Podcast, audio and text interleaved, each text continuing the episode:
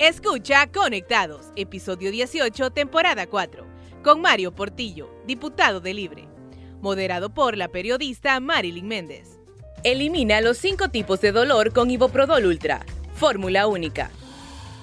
Hola amigos, bienvenidos a Conectados una semana más con mucha información, con, de mucho interés a nivel nacional, a nivel internacional. Y hoy vamos a conversar con un diputado muy joven un diputado propietario de Intibucá por el Partido Libertad y Refundación. Mario Portillo, bienvenido, diputado. Bien, muchísimas gracias por la invitación, gracias por estar aquí. Sin duda, estar en conectados es sumamente importante para nosotros poder expresarle a la población y sobre todo a un segmento de juventud que escucha y que necesita tener el contexto político de, de la realidad nacional. Sí, quiero contarles que son varios eh, diputados de Libre que hemos invitado, pero no todos son tan accesibles como el diputado Mario Portillo, que de inmediato pongámonos de acuerdo, agendemos que yo con gusto voy. Gracias por eso. No, para nosotros no, aprovechar las oportunidades de podernos dirigir a un gran segmento de la población nacional, eh, sin duda sería desaprovechar la oportunidad y sobre todo con Radio América que he escuchado, en, en el caso nuestro, en el departamento de Intibucá, donde nuestra población, décadas, toda una vida escuchando e informándose a través de, Radio América, para nosotros sumamente importante y agradecidos por la invitación. Qué bueno, y ahora en estas plataformas digitales, ¿verdad? Nosotros liderando eh, los podcasts ¿verdad? a nivel nacional, así que vamos a platicar de muchas cosas, de libre, de la consulta popular, de la constituyente, del Ministerio Público, pero antes, ¿cómo está esa calle? La última vez que yo fui a Intibucá, hecha pedazos la calle La Esperanza al Ciguatepec, 67 kilómetros de carretera eh, que totalmente destruida, un abandono total. Eh, lamentablemente durante 12 años se nos dijo, cada año era, la calle se va a hacer, el siguiente año se va a hacer de nuevo. Sin embargo, eh, una vez que llega la presidenta Xiomara Castro de Celaya, el año pasado se iniciaron las diligencias, la licitación y la carretera ya ahora ya comenzó han avanzado. Yo creo que en este momento ya son alrededor de unos 15 kilómetros de concreto hidráulico de más de 30 centímetros de espesor. Una carretera diseñada para que dure décadas. Y sobre todo el hecho de que se está trabajando con calidad y era lo que el pueblo demandaba. Yo creo que la carretera La Esperanza Ciguatepec es la columna vertebral de la economía de Occidente, porque no solo se va para Intibucá, sino que también a Lempira, a Copán, a Ocotepeque, la gente que va al sector fronterizo con la República Hermana de El Salvador. Así que eso es una de las cosas más importantes. Eh, la carretera está. Había dudas. Cuando, se, cuando se, se, anunció que se iba a hacer, todo el mundo decía, bueno, eh, ¿cuándo se va a comenzar? Eh, cuando ya está la licitación, después decían, ¿cuándo van a estar las máquinas? Hasta que finalmente la gente vio la maquinaria y vio el concreto en la carretera. Hasta ese momento creyó que la carretera se iba a hacer y ahora es una realidad. Qué buena noticia. Sí, gracias. Porque fíjense que La Esperanza es uno de los municipios altamente turísticos del país, pero por esa carretera muchas personas han dejado de visitarla, ¿verdad? Sí, lamentablemente incluso muchas vidas se perdieron producto del mal estado de la carretera porque la gente por evitar lógicamente eh, caer en un bache, perdían el control del vehículo, se estrellaron Lamentablemente se perdieron muchas vidas, pero ahora ya podemos decir que para el resto de la población ya va a ser una realidad la carretera. Qué buena noticia, de verdad que sí. Bueno, diputado, primera vez en el Congreso Nacional, cuéntenos cómo fue su llegada. Bueno, la, es primera vez en el Congreso de la República. Al inicio un poco complicado, difícil entender eh, cómo se mueven las fuerzas políticas dentro del Congreso, pero creo que hay que aprender a adaptarse adaptarse de, a lo bueno y hacer valer las situaciones donde los principios deben de prevalecer. El Congreso de la República para mí eh, es, una situación de desenvolvimiento. Tantas fuerzas políticas no es lo mismo estar en una Secretaría de Estado que estar en el Congreso de la República, donde prácticamente tiene que lidiar al día a día con las fuerzas opositoras, Partido Liberal, Partido Nacional, PSH, Democracia Cristiana, y que no es fácil entenderse. Es fácil entender desde una secretaría que usted da una orden. En el Congreso no. En el Congreso se requiere los consensos y definitivamente eh, este Congreso ha sido uno de los congresos mm, donde más conflicto ha habido, porque las fuerzas políticas están técnicamente equilibradas. Nadie tiene la mayoría absoluta para poder imponerse sobre otras fuerzas políticas. Difícil. Y hablando de libre, eh, todos sabemos que hay una división, o hubo una división, ahora se ven bastante unidos. ¿Cómo manejo todo eso? ¿Qué tan difícil fue para usted siendo nuevo en el Congreso y tener que agarrar un bando dentro de su mismo partido? Fíjense que fue, fue una decisión, al inicio para mí no fue difícil. Yo estaba eh, con una posición en la que sentía de que apoyar a un miembro del partido, en este caso a Jorge, para optar a la presidencia, Jorge Cálix, eh, era apoyar al, mismo partido. Sin embargo, eh, fue un costo político bastante alto. la mayor parte de la militancia del partido no vio con buenos ojos, aunque nuestro objetivo no era dañar la orden de la presidenta. Nuestro objetivo no era que se viera mal el inicio del gobierno. El objetivo era como hacer valer que el libre tuviera su presidente del Congreso. El tiempo, el tiempo me ha enseñado. Y yo creo que el tiempo ha dicho algunas cosas correctas, otras cosas incorrectas. Sé que en política vale mucho eh, la lealtad. Y en este caso, la presidenta exigía eso en un inicio, la lealtad con respecto a, respetar la decisión que ella había tomado. Sí le puedo decir que en este momento yo estoy muy claro de que eh, cómo ha ejercido la presidencia del Congreso eh, el ingeniero Luis Redondo para mí, para mí personalmente es la correcta.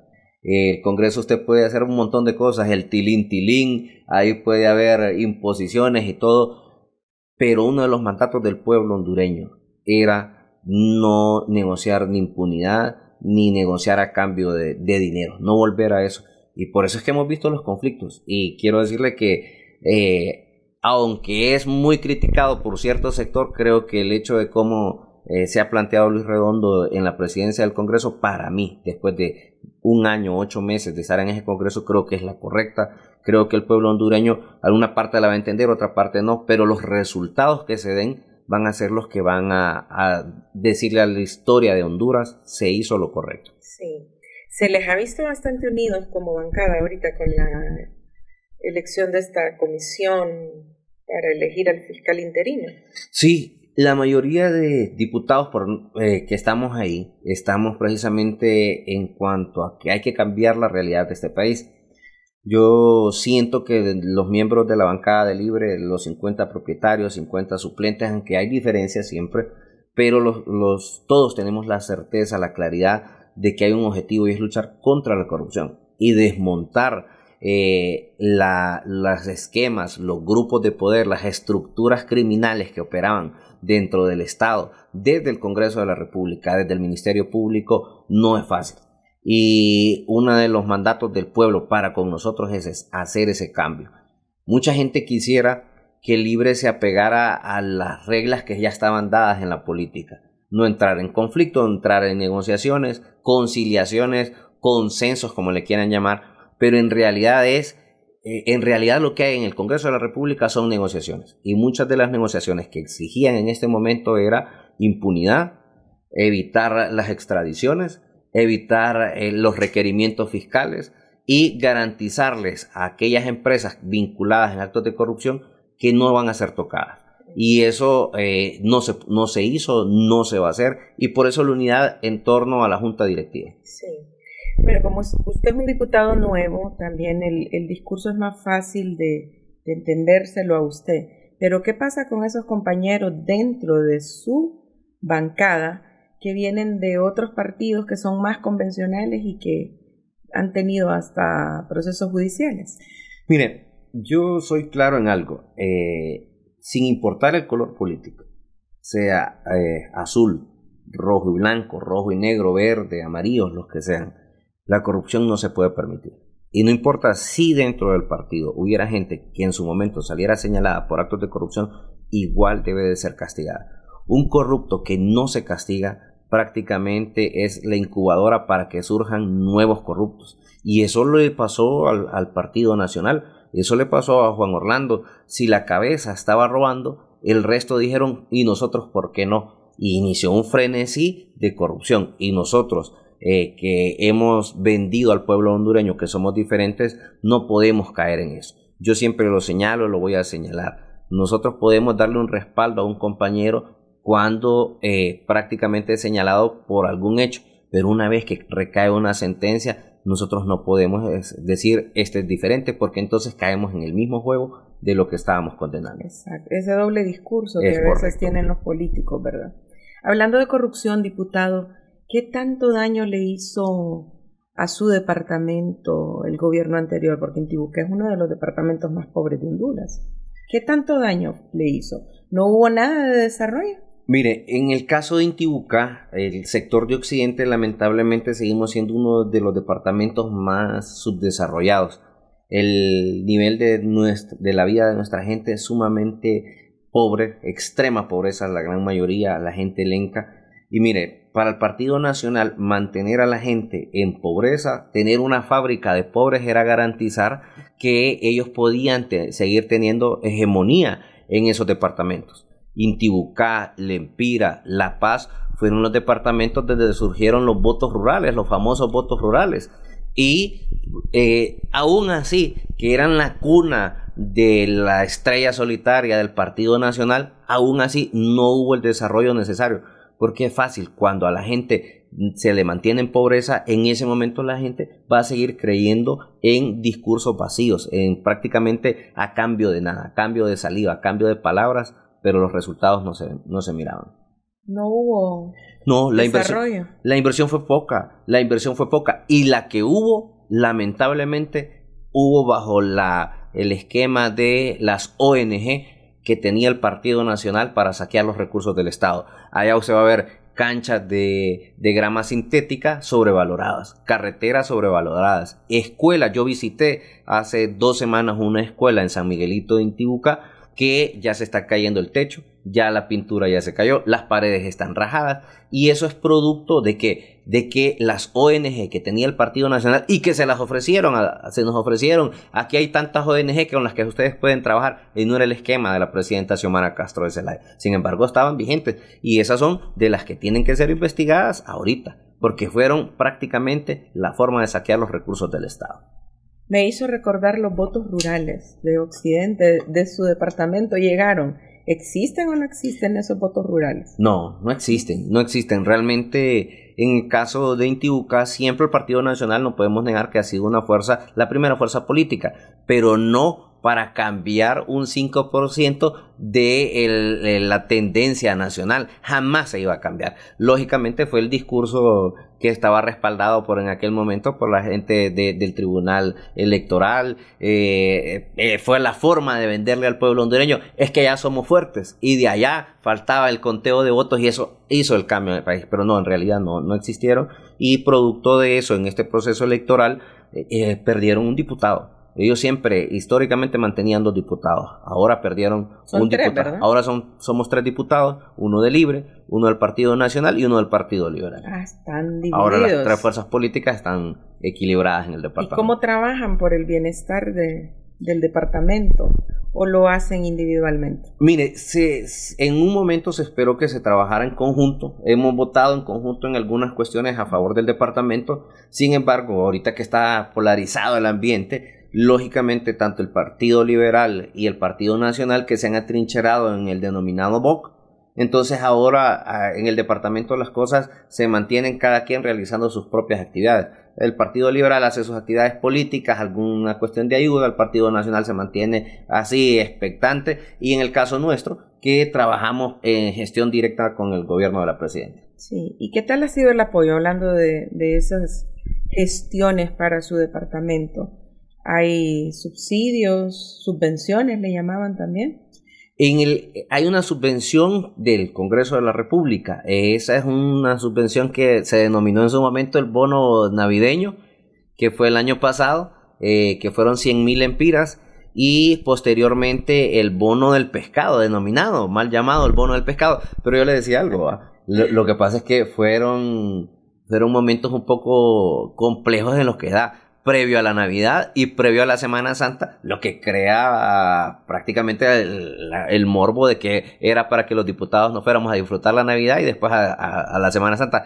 Pero fíjese que, sí le voy a decir, es primera vez, eh, yo sí lo tomé, lo anuncié que lo iba a tomar y he anunciado también que tengo a disposición tanto el informe que se presentó al Congreso de la República como el informe que mantengo yo en reserva para poder acreditar.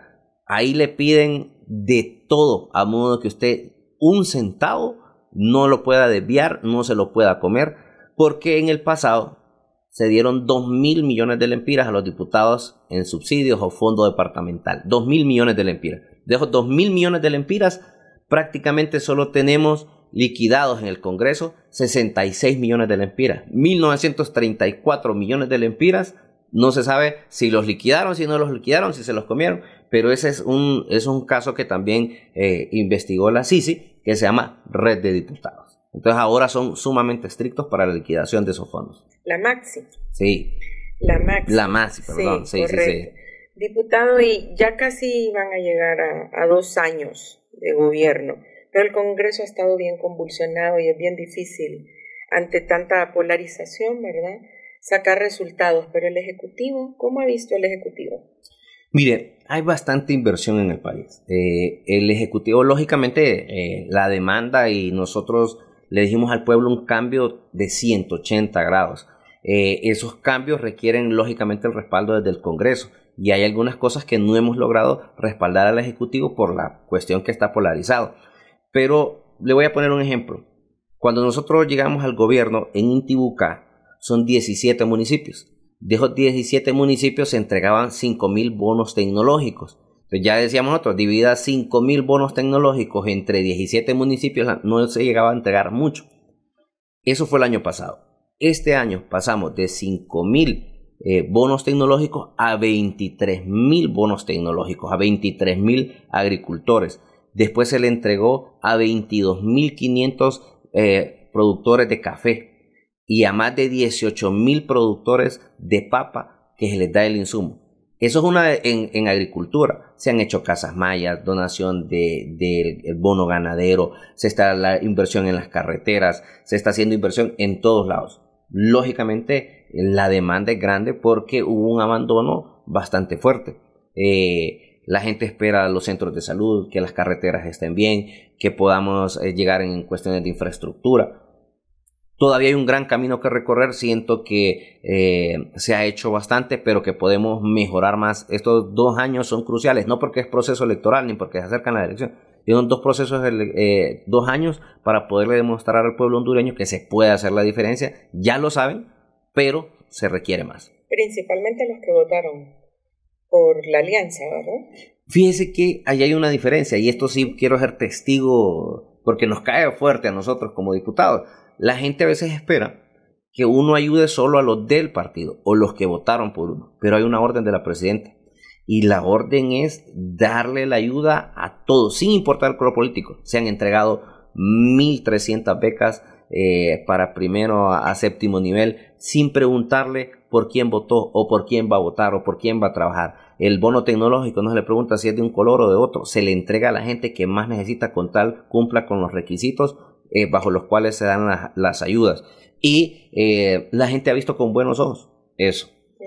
podemos, por ejemplo, hablar de que a los alcaldes nosotros tenemos cuatro alcaldes liberales, tres alcaldes de, de libre y 10 del Partido Nacional.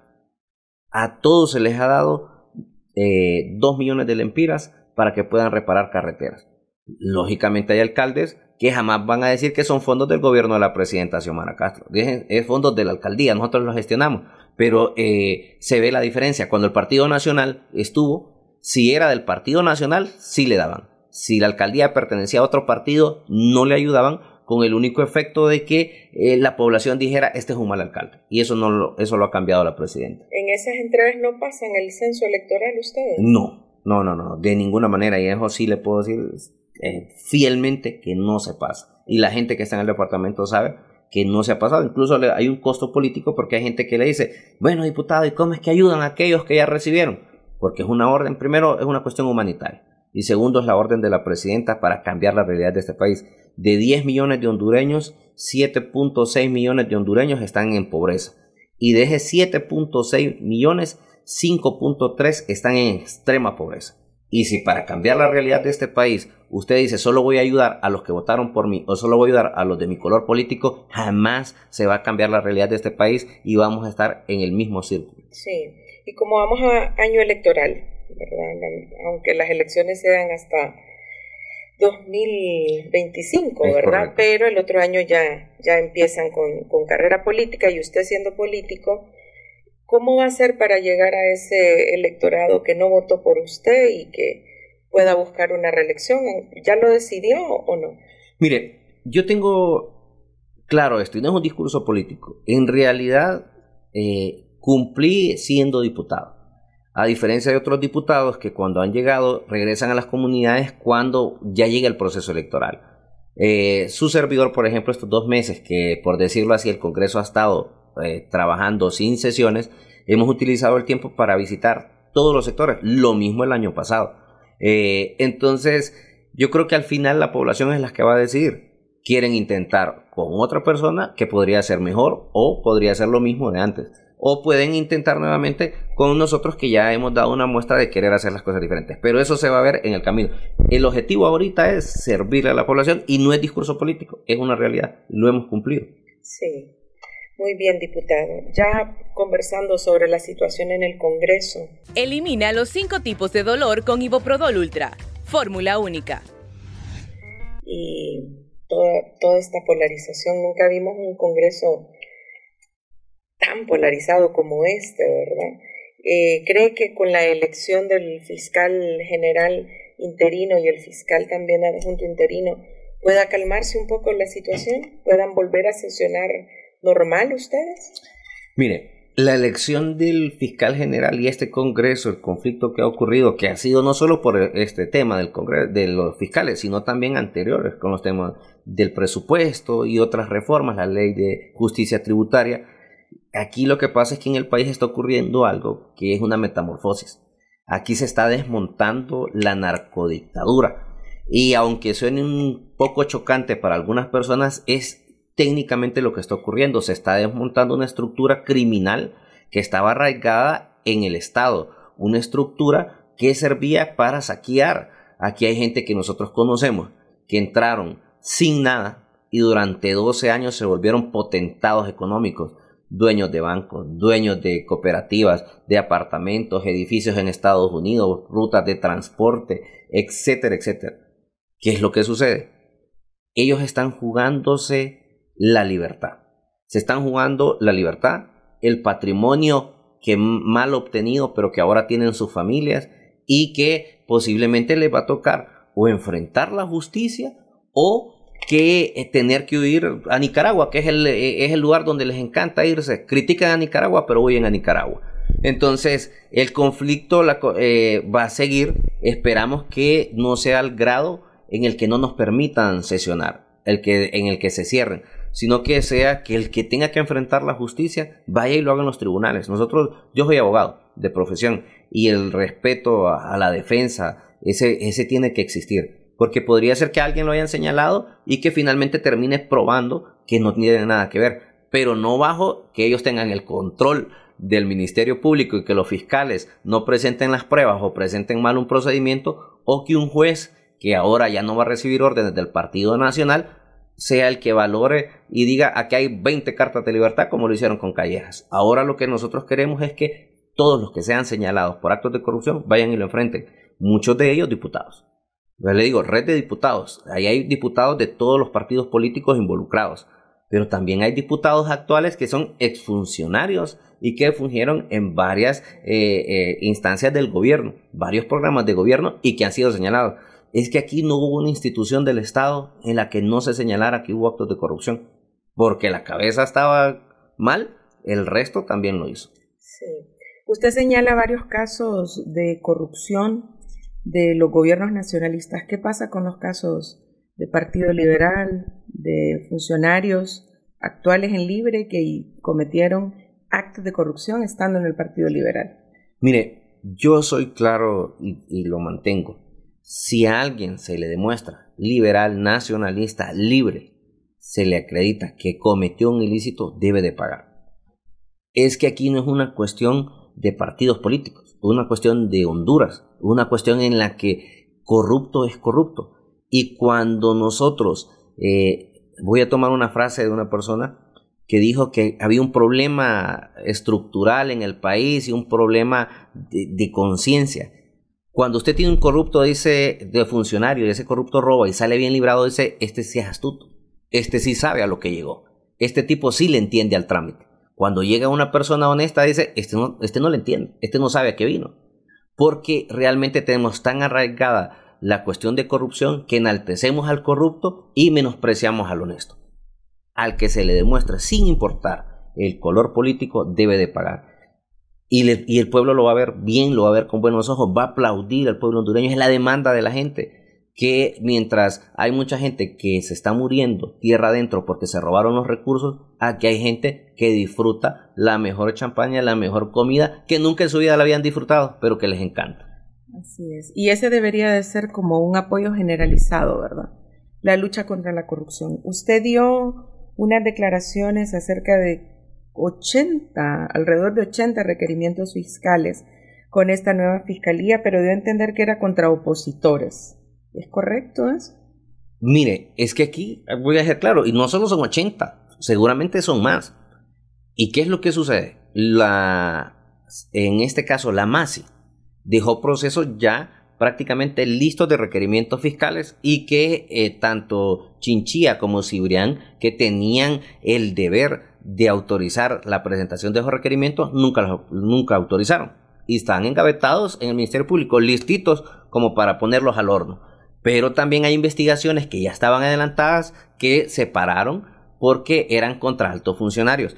Y no es una persecución, porque ni tan siquiera es una cuestión de persecución política como lo quieren hacer ver eh, vi las declaraciones de varios diputados de oposición diciendo es persecución política. No, la justicia, la aplicación de justicia no es una persecución política, es precisamente hacerle justicia y castigo al delincuente, al corrupto. ¿Por qué dije 80? Porque si usted hace cuenta, eh, eh, Coalianza, la NE, el SANA, la alcaldía municipal, el Trans 450, las carreteras, Palmerola, etcétera, etcétera, todos estaban vinculados y señalados en actos de corrupción. Y ahí no solo es uno, ahí son muchos funcionarios. ¿Y por qué la oposición? Pues quien gobernó los últimos 12 años, el Partido Nacional. Quienes están de diputados que recibieron fondos, exfuncionarios y exdiputados o actuales diputados. Entonces, no es una cuestión de persecución política, es una cuestión de la realidad, que ellos se vieron vinculados. ¿Por qué no pudimos escoger el fiscal con 86 votos cuando se requería? Porque precisamente estaban pidiendo impunidad, estaban pidiendo que no se les castigara, estaban pidiendo que le dieran el director de fiscales, le estaban pidiendo a el fiscal adjunto y que éste le garantizara que sus actos de corrupción no fueran presentados a los tribunales de justicia no va a ser persecución, va a ser una realidad que aquellos que le robaron al pueblo hondureño deben de ir a pagar por esos crímenes. El fiscal interino dijo que no, que no eran alrededor de 80. Sí, yo vi las declaraciones de él. Pues lógicamente él todavía no tiene listado oficial. Pero cuando nosotros hacemos una breve reseña de lo que yo le digo, todas las instituciones vinculadas con actos de corrupción, no solo van a ser 80, van a ser más. Yo, más, de más de 80. Y le puedo asegurar algo la mitad del hemiciclo se va a quedar vacía y seguramente se va a quedar con eh, diputados suplentes que no estaban vinculados a actos de corrupción. El resto va extraditado, van con requerimientos fiscales seguramente presos y el resto va a huir a Nicaragua. Eso es un hecho y eso va a ser la, la realidad de este país en las próximas semanas y los próximos meses. Interesante.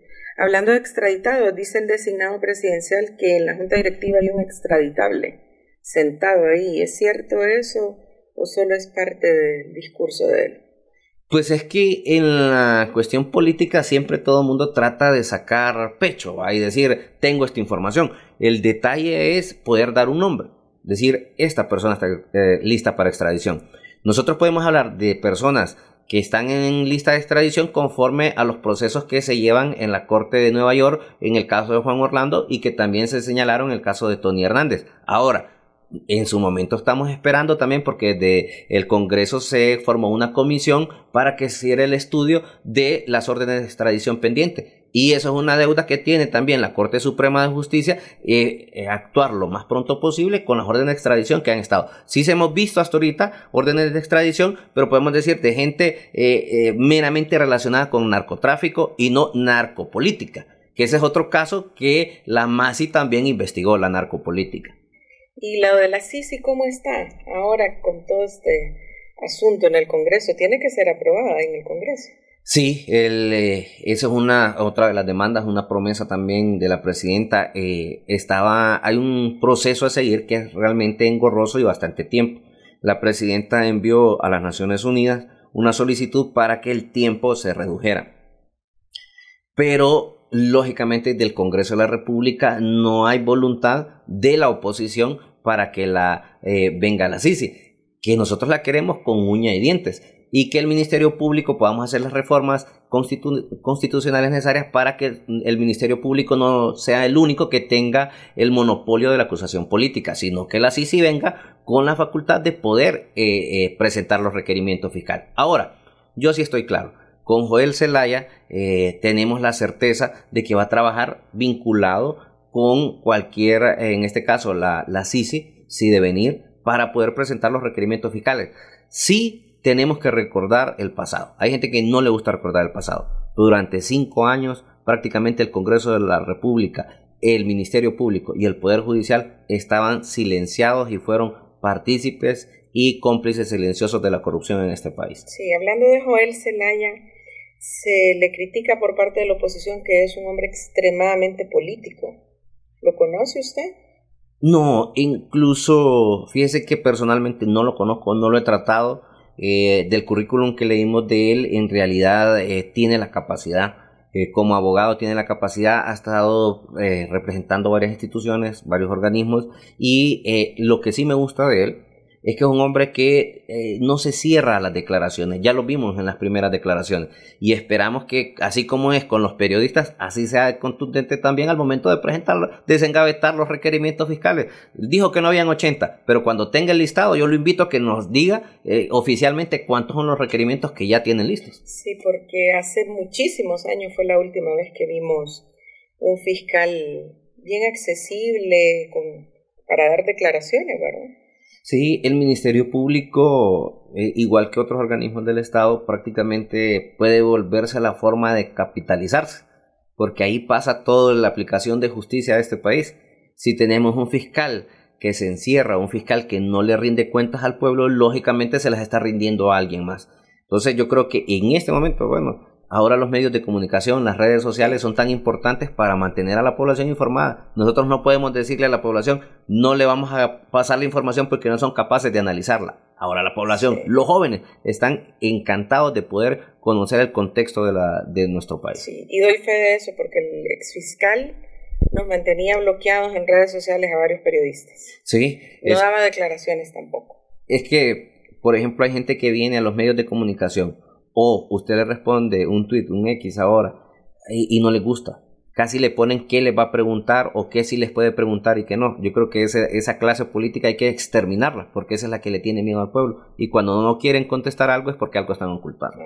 ¿Y usted no pidió permiso para venir acá a Radio América? Fíjese que no, no, no, no, de ninguna manera. Y, y, y aunque nunca nos han dicho en libre tienen que pedir autorización. No, gracias a Dios tenemos esa libertad de poder venir a, a, los medios de comunicación. Qué bueno, porque hay otros miembros de libre que sí tienen que... Puede ser la temática también, ¿verdad? Podría ser la temática, pero yo estoy dispuesto a responder lo, lo que usted me pregunte. Qué bueno, diputado. Ya para ir finalizando, tengo tres preguntas más acerca de los requerimientos fiscales. Usted mencionaba que Chinchilla y Cibrián engavetaron una serie de de casos. ¿Qué pasó con los poderes que ustedes le dieron a Luferco para que trabajara directamente con la Corte entonces? Fíjese que es una excelente pregunta. La UFERCO pidió que se autorizara, eh, que se le dieran poderes para evitar que el fiscal general pudiera coactar su accionar con respecto a los requerimientos fiscales. Y eso sí lo tenía, tiene luz verde. Eh, porque lo autorizamos desde el Congreso de la República. Pero también la UFERCO solicitó un presupuesto para poder actuar y ahí estábamos en deuda porque eh, ese presupuesto todavía eh, este año, a inicios de año, no se había transferido al UFERCO. Y hay quienes criticaban y decían, ¿por qué quieren darle un presupuesto extra o alterno al UFERCO? Mire, lo que se invierta para luchar contra la corrupción, dígase mil millones, dos mil millones, tres mil millones, no son comparados con la cantidad de millones que se van en corrupción y que se han ido en este país por corrupción. Entonces, invertir la lucha contra la corrupción es, lo, es, sembrar en tierra fértil, porque así es la única forma de acabar con esto. Entonces, creo que esa deuda sí la teníamos y espero yo que eh, desde el Congreso de la República, que se autorizó y que la secretaria de Finanzas, eh, Rixi Moncada, pueda hacer las transferencias correspondientes. Fue problema de presupuesto entonces. De presupuesto, pero tenían luz verde para presentar, bueno, ahí está el caso de, de Pepe Lobo. Eh, que, Pepe Lobo salió vinculado junto con Juan Orlando en otro caso que la UFERCO presentó.